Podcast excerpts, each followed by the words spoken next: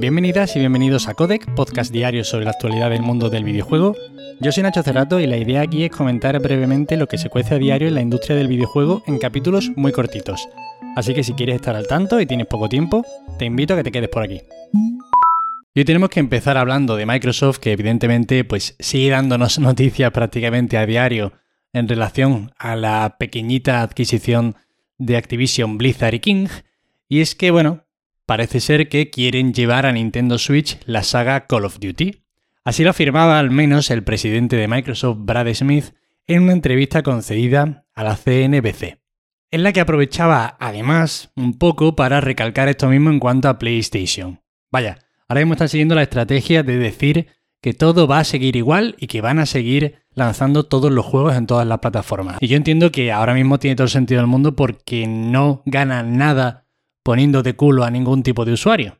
Y aún así, a la vez que digo esto, sí que os digo que es cierto que pueden seguir haciendo más atractivo el Game Pass sin necesidad de hacer exclusivo de Xbox estos juegos. Así que bueno, es perfectamente probable que sigan durante muchísimos años siendo multiplataformas. Por supuesto que sí, si es que además van a ganar más dinero si lo ponen en todos lados.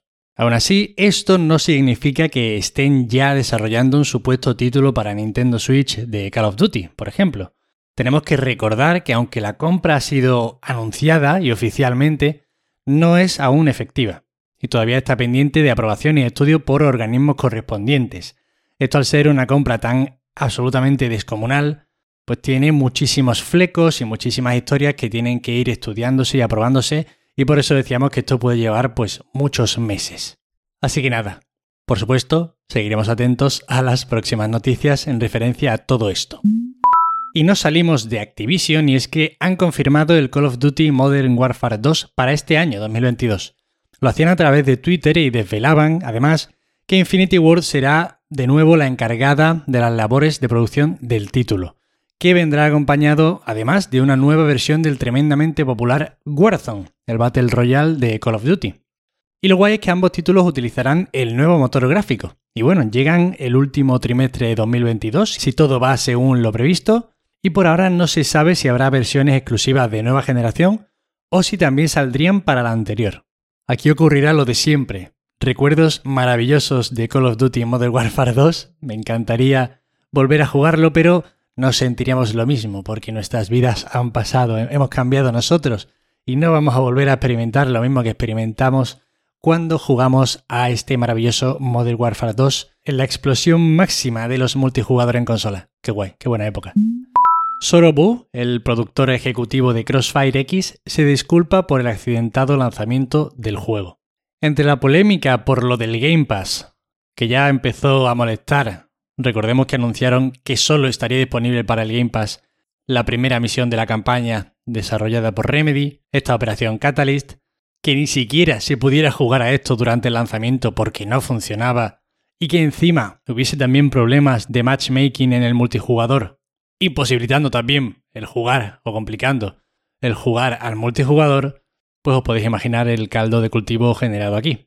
Así, el productor se disculpaba a través de un comunicado publicado en su web oficial que rezaba lo siguiente.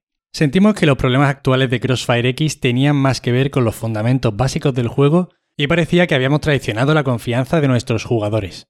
Simplemente no hay excusa para esto. Por eso quería hacer una disculpa personal y explicar exactamente cuáles son los problemas y cómo planeamos superarlos. En el comunicado ciertamente también habla sobre las futuras actualizaciones para solucionar estos errores y bueno, habrá que ver este juego cómo acaba funcionando. Pero la verdad es que tiene muy mala pinta. Leyendas Pokémon Arceus se convierte en el juego más vendido de enero en España. Y ojo, fue lanzado el día 28. En otros países como Japón, Reino Unido o Estados Unidos, también está liderando las ventas semanales de forma bestial, evidentemente como no podía ser de otra forma. En este top aparecen además los mismos de siempre. Para liderar este top, el Pokémon ha destronado al FIFA 22 y después, pues como no, el Grand Theft Auto 5 que sigue vendiendo juegos infinitamente. Es el juego infinito, nunca se acabará y ahora va a salir de nuevo para esta generación nueva. El remaster del remaster del remaster. Esto es el barco de Teseo de, los videojuegos. En fin, Me da esta pena cogerle un poco de manía al GTA V porque ya veis qué maldito juegazo. No se la quiero coger, pero es que se están pasando. Aunque bueno, ya sabemos que están desarrollando otro nuevo GTA. Sorpresa para todos. Focus Home Interactive adquiere Lakeir Studio, el estudio de los creadores de Metal Slack Tactics. Este movimiento viene precedido por la adquisición de Dotemu, la editora de este mismo título, por lo que se podría ver perfectamente como el siguiente paso lógico. Recordemos, por si no tiene la peña muy localizado a esta editora, que Focus Games es una distribuidora ubicada en París y que han publicado títulos como SnowRunner, Vampire, The Council y que tienen entre manos, por ejemplo, el próximo A Plague Tale, Requiem o Evil West. Y estas son todas las noticias de hoy. Espero que os hayan resultado entretenidas. Ya sabéis que para cualquier queja, sugerencia o comentario me tenéis en arroba Nacho Cerrato en Twitter. Agradeceros de corazón que estéis ahí al otro lado. Muchísimas gracias, de verdad. Agradecimientos especiales a los que os dedicáis un momentito para valorarme positivamente en Spotify, Apple Podcast o os tomáis la molestia de compartir el podcast con otras personas. Muchísimas gracias. Los algoritmos de estas páginas funcionan de forma que si compartís mi contenido, las propias páginas lo comparten más, así que muchísimas gracias de corazón, me ayuda muchísimo. Y nada más por hoy. Nos vemos mañana como siempre. Hasta luego.